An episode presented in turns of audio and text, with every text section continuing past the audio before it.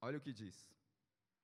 E ao terceiro dia fizeram-se umas bodas em Caná da Galiléia, e estava ali a mãe de Jesus. E foram também convidados Jesus e os seus discípulos para as bodas. Ao terceiro dia, no texto aqui que está na, na. Volta o primeiro versículo aí. Versículo 1. Três dias depois, né? Por isso que é bom a gente ter várias traduções, né? Mas vamos orar. Pai, eu te agradeço, Senhor, pela tua palavra. E nós cremos que existe algo de Deus sendo liberado sobre nós, existe um favor especial para nós nessa noite de Santa Ceia, noite de comunhão, noite em que o Senhor prepara uma mesa perante os nossos inimigos para que eles vejam a nossa vitória. Que o nome do Senhor seja exaltado, glorificado e que o Senhor fale conosco nesse dia, nessa noite, nessa semana e nessa estação. Que nós sejamos guiados pela tua voz em o nome de Jesus. Amigos, esse é o texto que eu prego em todo casamento. Se você for casar, eu vou pregar ele, tá? Porque casamento acontece de vez em quando, nem sempre é o mesmo convidado, é um texto que cabe muito bem, tá? Mas essa semana eu estava buscando a Deus, mas sempre Deus dá uma revelação nova, tá? E se você orar, quem sabe Deus muda o texto para mim. Mas enfim, é, eu estava orando ao Senhor e buscando. E hoje, e nesses dias, orando, me saltou ao texto e ao terceiro dia. E se eu fosse dar um nome para essa palavra de hoje, é o poder do terceiro dia. O poder do terceiro dia. Nós sabemos e temos convicção de que Jesus ressuscitou ao terceiro dia. Então não é por acaso isso que isso acontece. E não é por acaso que esse texto é colocado aqui. Ao terceiro dia, existe uma boda, existe uma história de alegria, existe um novo tempo. Existem pregadores e teólogos que eles têm focado muito mais na depravação humana do que na nova natureza. Nós cremos que a força da ressurreição e a nossa identificação, tanto com a morte, mas também com a ressurreição de Cristo, deu a nós o privilégio de sermos chamados filhos de Deus. Aqueles que creram deu-lhes o privilégio de ser chamados de filhos de Deus. E nós cremos que existe uma nova natureza vindo à tona. Existe algo novo se manifestando. Eu creio que nós estamos na aurora dos tempos. A palavra do Senhor diz em Provérbios 4, verso 18, que a vereda do justo é como a luz da aurora, que vai brilhando dia após dia até ser dia perfeito. Ei, o nosso terceiro dia começou na ressurreição de Jesus. E esse dia tem clareado dia após dia, até ele ser o sol do meio-dia, que brilha e traz justiça para todos aqueles que forem injustiçados. Ei, amigo, existe justiça para você. Existe justiça para aquele que foi injustiçado. Você crê nisso? E eu me derramei sobre isso e até algumas pessoas que eu encontrei falei, cara, Deus me trouxe algo que eu não sei nem se eu vou conseguir dar um download até o domingo, total, daquilo que Deus tem falado a respeito do terceiro dia comigo. Mas eu quero te dizer que o poder da ressurreição é maior do que o poder da morte. E é sobre essa luz que nós andamos. E amigo, tem pessoas que param na crucificação, mas você vai andar sob a luz da ressurreição. Tem gente que para na humilhação, na exposição e na vergonha, mas você vai andar de glória em glória. Ei, essa palavra é para você. Você vai andar de glória em glória. Ei, existe uma luz de Deus já brilhando sobre você e você vai andar para refletir a glória de Deus aonde quer que você for. E amigo, eu vejo aqui ao terceiro dia, mas ao terceiro dia de quê? E para você saber o terceiro dia do que está sendo falado aqui, você precisa fazer o quê? Voltar um pouquinho no texto. Então eu vejo o que está escrito em 1 João, primeiro capítulo, quer dizer, não precisa ir na primeira carta, não. No primeiro capítulo de João, só voltar um pouquinho, que no verso 51. Olha o que diz aí. E disse-lhe: Na verdade, na verdade vos digo que daqui em diante vereis os céus abertos e os anjos de Deus subirem e descerem sobre o filho do. Ou seja, é o terceiro dia depois que Jesus deu essa promessa. E depois do terceiro dia que ele deu essa promessa, essa promessa começa a se cumprir. O terceiro dia é o cumprimento disso, porque aqui é o primeiro sinal que Jesus faz. É o início do ministério público de Jesus. E é engraçado, e eu quero só, a título de curiosidade, que você veja o seguinte. Volta mais um pouquinho aí no capítulo 1, no verso 21. Verso 21. Olha o que diz. E perguntaram-lhe, perguntaram para João Batista: Então quem és, pois? És tu Elias? Disse: Não sou. És tu o profeta? Não. Respondeu. Disseram, pois, quem és, para que demos a resposta àqueles que nos enviaram? Dizes de ti mesmo.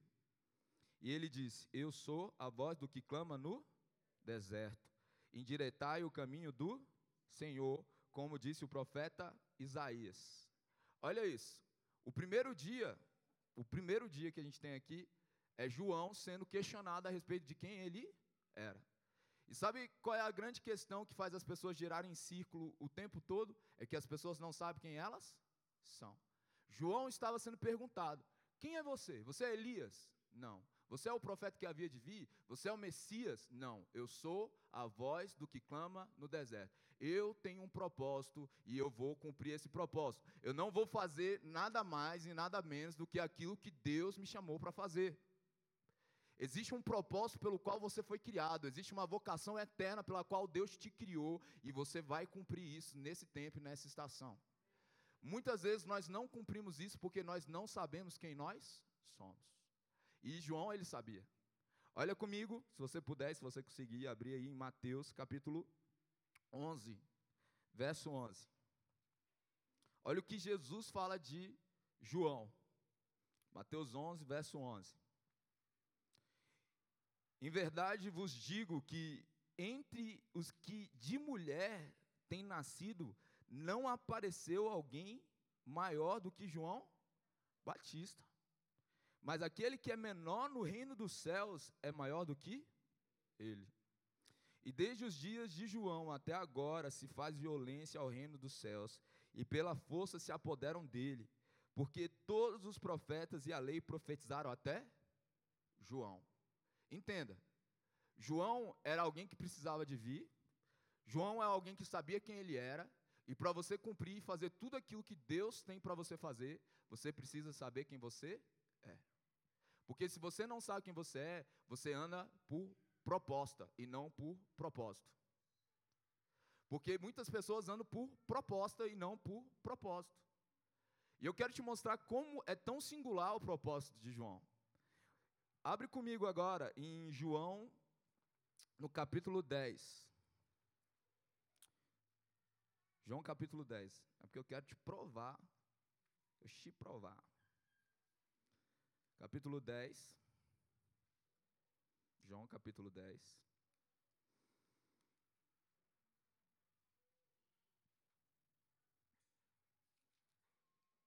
Verso 41. E muitos iam ter com ele e diziam: Na verdade, João não fez o quê? Nenhum sinal algum, mas tudo quanto João disse deste era verdade. E muitos ali creram. Impressionante. João é o maior de todos que Jesus falou. Quem falou que ele era o maior de todos? E aqui estão dizendo que ele fez quantos sinais? Nenhum. E ele era o maior? Por que, que ele era o maior? Porque ele cumpriu aquilo que ele foi chamado para fazer. O que, que ele fez? Preparou o caminho para o Senhor. Ele se intitula como o amigo do noivo. Agora vai comigo em João 3,30. Eu, não vai ser tanta volta assim não, tá? Só para você ver. Quero te mostrar algo.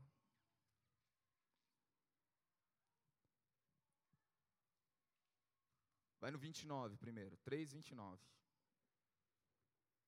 Aquele que tem a esposa é o esposo, mas o amigo do esposo é o que lhe assiste e o ouve, e alegra-se muito com a voz do esposo. Assim, pois, já essa é a minha alegria e ela está cumprida. É necessário que ele cresça e eu? E tem gente que usa esse texto para quê? Para falar assim, que ele cresça e eu desapareça. Você está sendo antibíblico. Tá? Porque o que, na verdade, o que está acontecendo? Jesus falou assim, ó, dentre os nascidos de mulher, o maior de todos é João Batista. Mas o menor no reino dos céus é maior do que ele. Quando João disse, é importante que ele cresça e eu diminua. Quer dizer o quê? Que a velha aliança, que os velhos, as velhas revelações agora vão se dobrar diante de Jesus. Diante da revelação de quem é Jesus. Isso vai diminuir a força, e a força toda vai vir daquele que é, que era e que há de vir. É por isso que quando tem a transfiguração, quantos lembram dessa história da transfiguração? Quem aparece para ele? Moisés e Elias. Moisés representa a lei, Elias representa os profetas. E aí eles falam assim, ó, esse é que vocês devem seguir. É tipo assim, ó, nós falamos a respeito desse que havia de se manifestar. E agora que ele se manifestou, é ele que você deve seguir. Você quer saber a respeito de quem Deus é? Olhe para Jesus. Você quer olhar a revelação de quem Deus é? Olhe para Jesus. Ah, pastor Jó, profetas, e falaram tal coisa. Ei, todos eles tinham uma visão embaçada de quem era Deus. Jesus é a revelação de Deus. Jesus é a revelação de Deus. Pastor, e você falou sobre João não manifestar sinal, quer dizer o quê? Que você não acredita em sinais? Pelo contrário, amigo. Nós cremos em sinais, maravilhas e prodígios. Nós cremos que é para esse tempo, para essa estação. E nós temos declarado que não vai entrar uma pessoa enferma nesse lugar e vai continuar enfermo. Não vai chegar uma pessoa opressa nesse lugar e vai continuar opressa. Não vai chegar uma família destruída e vai continuar destruída. A realidade do céu há de invadir a terra e nós somos aqueles que vão catalisar essa presença. Mas para isso nós precisamos, entender quem nós somos. Porque muitas vezes nós nos comparamos, e eu quero te dizer uma coisa: pare de comparar o que é incomparável. Ei, você é incomparável. Ei, o seu chamado é único. A forma como você vai caminhar é única. Pare de se comparar. Pare de olhar para o lado e olhe para o alto. Amém? Pare de olhar para a história do outro. Para de achar que a, vizinha do, a grama do vizinho é mais verde. As pessoas, para chegarem onde elas chegaram, elas passaram por um processo. Então, eu tenho encontrado pessoas que chegam para mim no gabinete, em outros momentos de oração, que elas querem uma varinha de condão, assim, ó. Plim! Ela tem um monte de problema, um monte de problema emocional, um monte de ferida, um monte de coisa que aconteceu e quer que com uma oração tudo isso seja transformado. Pode acontecer? Pode. Pode vir um alívio? Sim. Mas existe uma história na sua vida que precisa ser desenvolvida. Veja, Adão, ele não passou pelo processo. Ele nasceu, pronto. E o que, que ele fez? Pecou no paraíso. Jesus passou pelo processo e ele venceu no deserto. Ei, quem passa pelo processo consegue vencer até na circunstância mais difícil. Porque não consegue tirar os olhos daquele que o criou. Não viva por proposta, viva por propósito.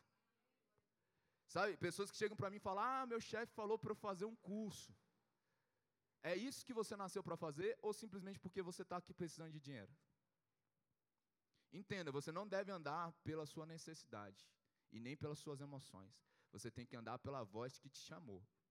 E quando você escuta a voz, você perde as opções.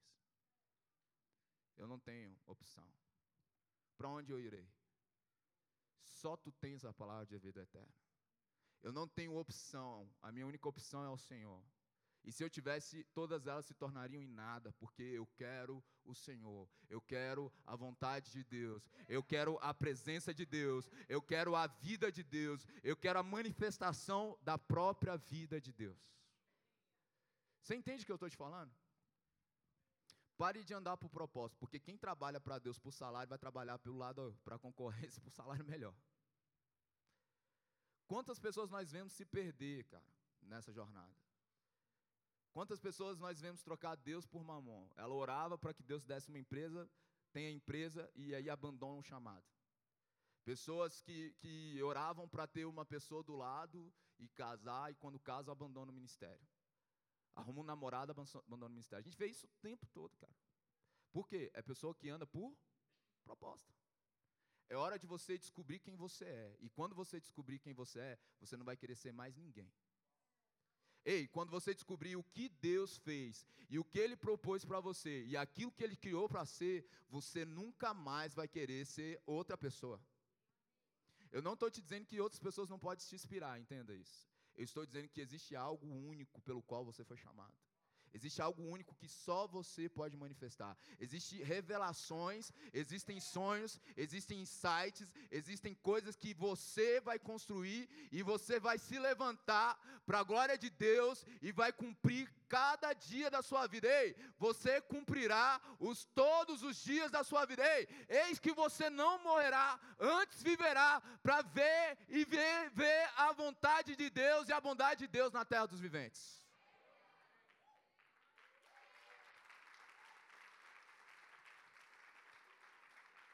Você vai cumprir os seus dias, você vai ver os netos e os seus filhos e os filhos dos seus filhos. E o justo deixa herança para os filhos e para os filhos dos filhos. E Deus quer te prosperar, amigo.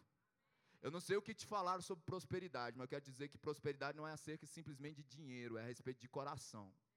Se você tem o dinheiro como algo alto em você e você tiver muito dinheiro, você não tem o dinheiro, para falar a verdade, o dinheiro o tem. O dinheiro ele é um ótimo servo, mas um péssimo senhor. Você pode ter dinheiro, o dinheiro que não pode te ter. O problema é o amor ao dinheiro. Nunca foi o dinheiro o problema. E escandaliza os irmãos. O clima chega abaixo quando fala de dinheiro. Está repreendido na tua vida, amigo, isso. Deus te fez para prosperar, amigo. E quando eu digo próspero, é na sua saúde, é na sua família, é nas suas emoções, é nas suas finanças, é plenitude plenitude em todas as áreas da sua vida. Deus não te fez para ser um mendigo, amigo. Ele não te fez para sobreviver, ele te fez para ter vida e vida abundante. É saúde abundante, é emoção abundante, é tudo abundante na sua vida. Ei, o meu cálice transborda, os celeiros serão fartos. Se prepare, amigo, mas é para quem crê. Tem gente que não crê e fica retido nisso. Se livre disso. Enquanto os filhos da luz estão brigando para não ter, os filhos das trevas estão brigando para ter e colocando o dinheiro deles no lugar onde que não devia ter. Enquanto nós estamos falando, dinheiro é coisa do capeta, do nanás, do maligno, pé de chumbo, perfume de enxofre, rabudo. Os caras lá de fora estão fazendo o quê? Enriquecendo e colocando dinheiro onde a gente não quer. É propósito de Deus te fazer prosperar, amigo, em todas as áreas da sua vida, inclusive na financeira, para você investir na, no reino de Deus, no avanço do reino de Deus na mídia, na arte, no entretenimento, na justiça. Ei, Deus quer te levantar para isso, amigo. Quebra essa religião. Você quer saber quem escandalizava com dinheiro? Depositado e ofertado? Judas. A mulher quebrou o bálsamo, que custava 300 denários. Você tem noção do que é 300 denários? 300 denários é quase um ano de salário, amigão. Aí Judas fala assim: Nossa, eu podia ter dado para os pobres. Tira esse espírito de Judas de você, amigo. A gente vai ajudar os pobres e a gente vai viver uma vida abundante também. E essas pessoas vão deixar de ser pobres, porque elas vão descobrir quem elas são, vão se desenvolver e vão investir no reino de Deus também. É propósito dele, amigo. E esse é o poder do terceiro dia. Se você reconhece quem você é, as coisas de Deus fluem em você. As coisas de Deus têm que fluir na sua vida. No jardim do Éden, tudo fluía naturalmente. E as bênçãos de Deus vão fluir naturalmente na sua vida. As pessoas vão olhar para você e vão falar: Mas como você abençoar um pouco, eu posso fazer? Deus é meu amigo, Deus é meu amor, Deus é minha vida, Ele flui em mim, e tudo que é dele flui em mim, tudo que é bom flui dele, porque toda boa dádiva, todo dom perfeito vem dos pais das luzes, de onde não há sebra, é, escuridão, não há dúvida, não há ânimo dobre. Se prepare para viver os melhores dias da sua vida, amigo. E ele sabia quem era. Você precisa descobrir. Se você não sabe quem você é, amigo, descubra quem você é. Descubra para que, que você foi chamado. E o texto continua. Esse é o primeiro dia. Eu quero que. Olha o segundo. No dia seguinte, verso 29, ó. Verso 29. No dia seguinte, João viu Jesus que vinha para ele e disse: Eis o Cordeiro de Deus que tira o pecado do que deixa o pecado no mundo. Que tira Ou seja, o pecado do mundo está sendo arrancado, amigo. Quem te vê, vê o Pai. Você é responsável por manifestar a Deus e tirar, ajudar a tirar. Você não é aquele que bota a mão, é Ele que coloca, porque é Ele que convence do juízo e da justiça, é Ele que converte, amigo. Para de tentar fazer o papel do Espírito Santo. Ele é aquele que tira o pecado do mundo. É que vai tirar? Eu estou errado com esse verbo, gente? Que tira quer dizer que é o quê? Agora. Now. Já começou. Já começou a tirar. Já está tirando. É agora, amigo. Ele tira o pecado do mundo. Aonde chega o Espírito de Deus, o pecado tem que sair. Aonde você chegar, vai ter que sair aquilo que contribui com o reino das trevas, porque junto com você vai o reino de Deus. Vai ter que sair. Porque quem te vê, vê o. Nós somos parte do corpo e o cabeça é. E a autoridade que está no cabeça está sobre o seu corpo. Ou quer dizer que seu corpo se chama Mike e, seu, e sua cabeça é outro nome, Mike? Você já viu isso? Não, minha cabeça chama Vinícius, o resto se chama Giovana.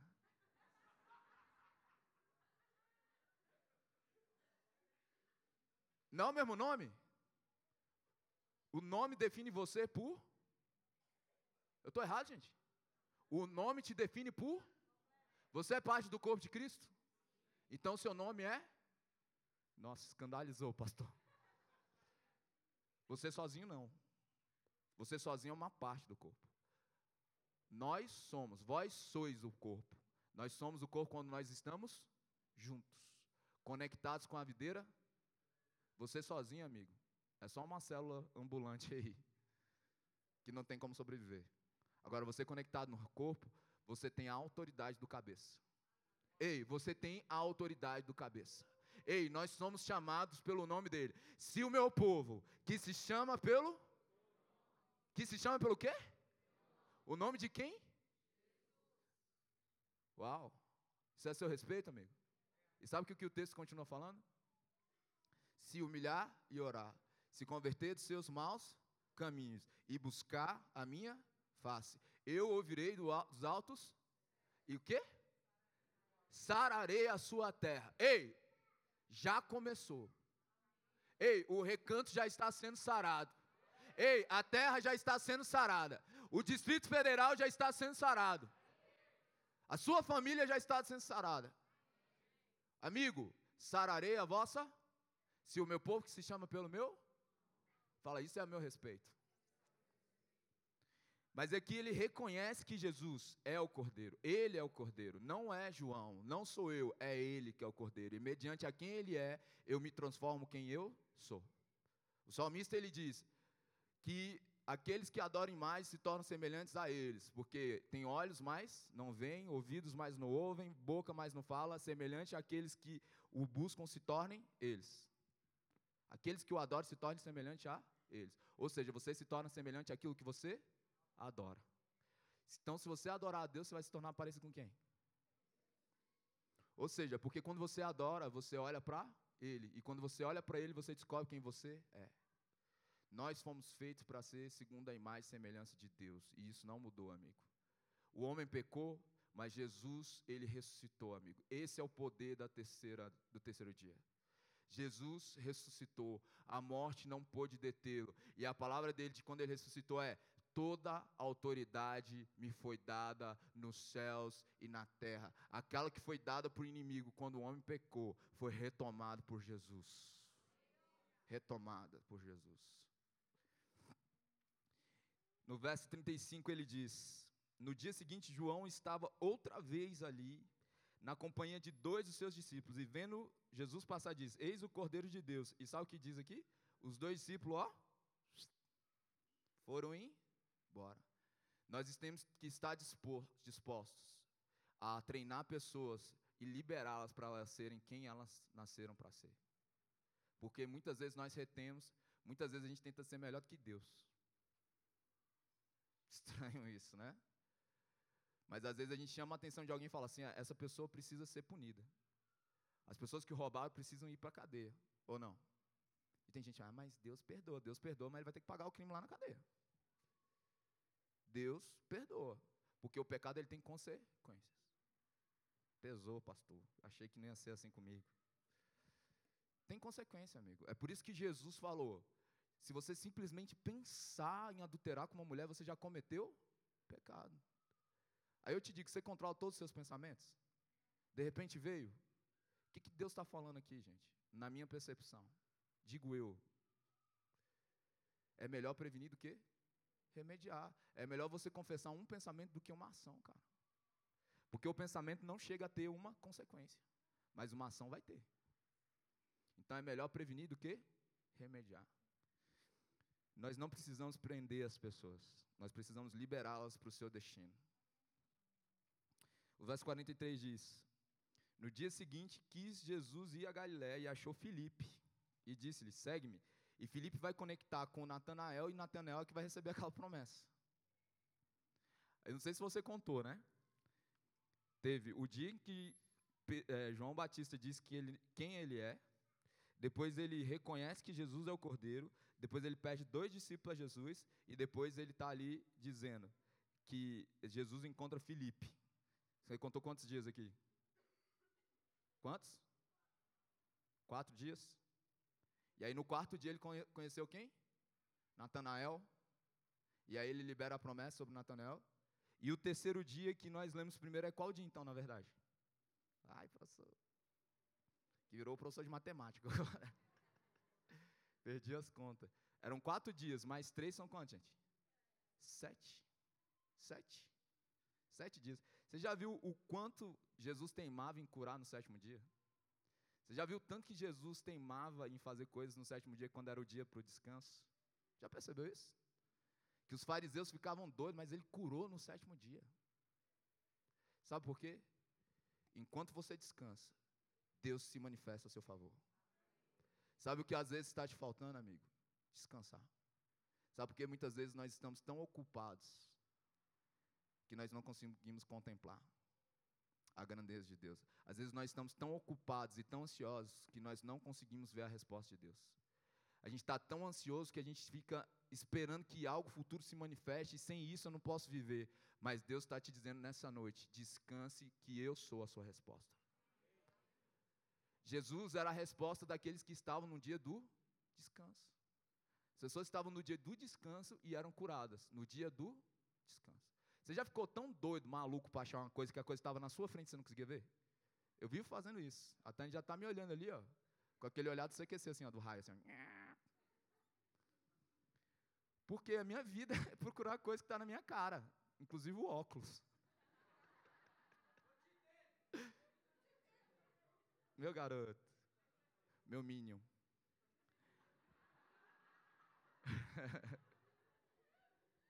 Gente, Entenda, Deus quer se revelar a você. Aprenda a descansar nele. Eu estou dizendo que você não vai trabalhar? Você vai trabalhar, porque o reino de Deus é tomado por esforço. Mas tem horas que você tem que aprender a descansar. Tem horas que as coisas não se manifestam porque você está ansioso demais. Até o miojo com três minutos parece que é 20 quando você está ansioso. Só aconteceu comigo isso. Quem foi a miséria que colocou que é três minutos esse negócio aqui? Não, ó, não está valendo porque não colocou tempo da água ferver. Porque aí vai mais tempo. E aí quando você quer muito uma coisa, parece que o tempo. Não é isso? Ou só acontece comigo? Por quê, amigo? Larga a ansiedade, amigo. E deixa fluir na sua vida. Ei, deixa ele fluir na sua vida. Deixa as coisas de Deus fluírem na sua vida. Deixa o tempo de Deus chegar na sua vida. Você está saindo do tempo Cronos, entrando no tempo Kairos de Deus. O tempo oportuno da boa, perfeita e agradável vontade de Deus. Sabe? Ah, pastor, quando isso vai passar? Quando você se dispor a descansar nele e crer que o que ele diz, disse é o suficiente para você. Porque tem gente que quer resolver na sua mão, amigo. Quer resolver na força do braço. Pastor, quando é que eu vou virar o pastor que eu tenho que ser e o avivalista e não sei o quê? Amigo, vai buscar no seu quarto, amigo. Vai pregar para o espelho antes de subir. Vai se manifestar no processo, amigo. Por quê? Porque se você não passar pelo processo, a tendência é você quebrar no futuro. Entende isso? E é engraçado que Deus, e eu agora começo minha palavra.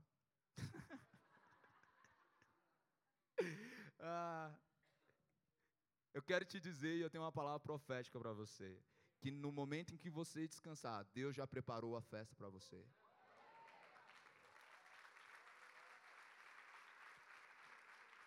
Essa é uma boa palavra, amigo. Porque no dia do descanso foi colocada as bodas e se manifestou Jesus no seu ministério para transformar a vida de doze homens que transformaram a história. Ei, no seu descanso, Deus quer se manifestar. No seu descanso, Deus preparou uma festa para você. Você crê nisso? Ao terceiro dia, esse é o poder do terceiro dia, é o poder das bodas, é o poder da alegria. E mediante a luz desse terceiro dia, cujo qual nós estamos, existe uma festa preparada para você. Eu quero dizer para você que existe uma alegria. Eu quero dizer que a sua vida não vai acabar em tristeza, amigo. Ei, eu quero te dizer que esse tempo escuro vai passar e que existe um tempo de luz, um tempo de alegria, um tempo de abundância e um tempo de festa que Deus já preparou para você. Simplesmente creia e descanse. E a Bíblia vai continuar dizendo, em João capítulo 2, que foram convidados. E quem foram convidados? Jesus e os seus discípulos. Só pode entrar na festa quem é um discípulo de Jesus. Não é para qualquer um. A festa é para quem foi convidado. E os convidados são aqueles que estão perto. Ei, amigo, Deus está te chamando para perto nessa noite. Deus está te dizendo: ei, a salvação não custa nada, mas ser discípulo vai te custar tudo. Eita, pesou, pastor. Mas sabe o que a Bíblia vai dizer? Que não há um que abriu mão de algo aqui nessa terra, que não recebe cem vezes mais ainda aqui, nesse tempo e nessa estação. Eu não sei do que você abriu mão, e eu nem sei do que você precisa abrir mão, mas eu quero te dizer que existe algo muito maior quando você entrega a Deus essas coisas. Existe algo que você precisa entregar para Deus nessa noite. Existe algo que você precisa entregar o controle para Deus nessa noite. Existem coisas que você ainda está no controle, está na hora de você entregar para Ele. E a Bíblia diz, continua dizendo, que nesse tempo, no verso 3, faltava o vinho. Acabou o vinho, amigo. E para os antigos o vinho era o quê? Era sinônimo de alegria. E a mãe dele intercede, a Bíblia vai dizer que Maria intercede.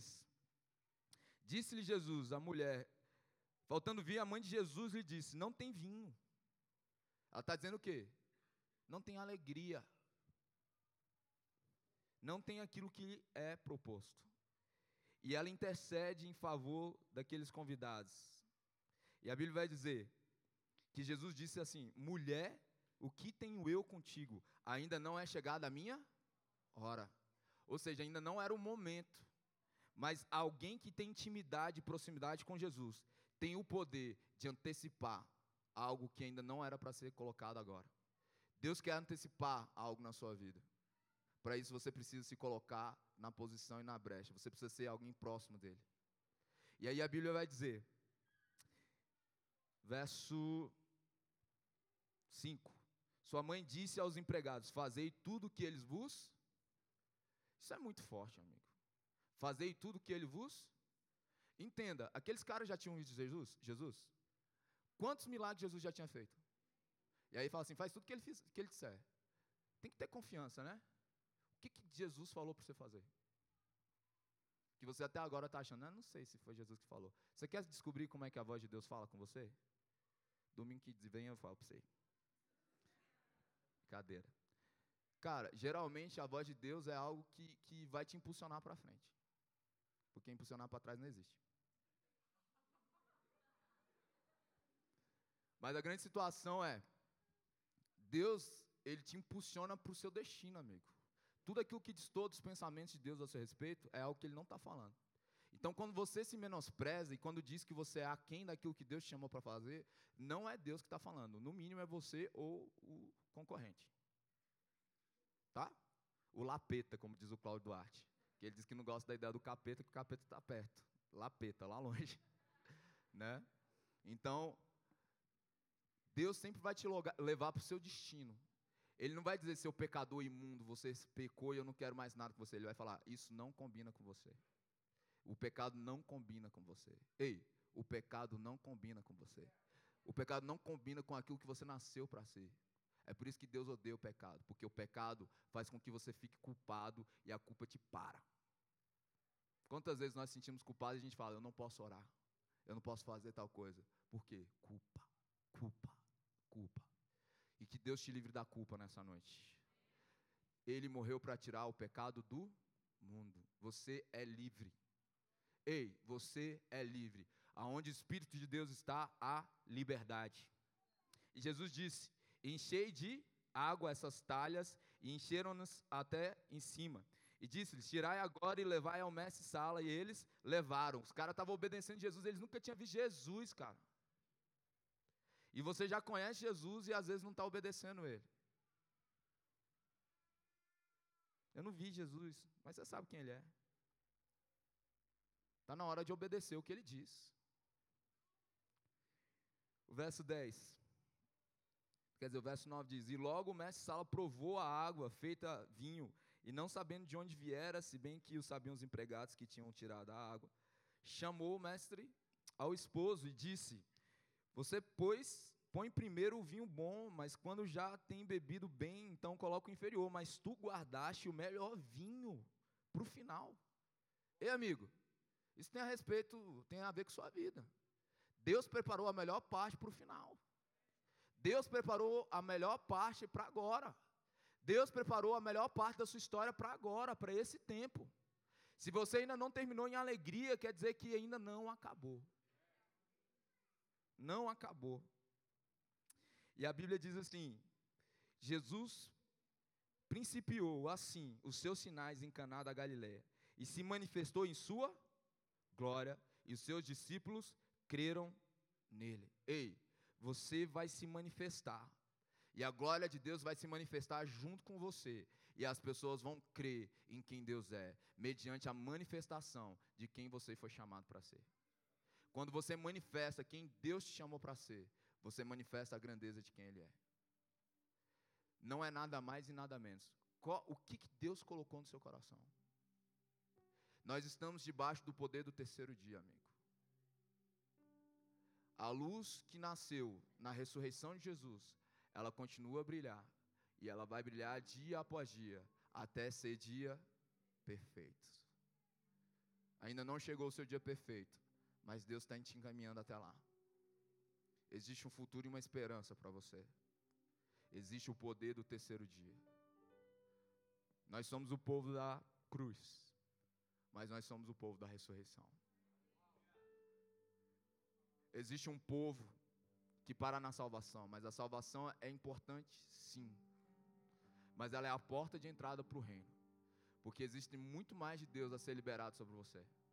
Existe muito mais de Deus a ser liberado sobre você. E com isso eu finalizo.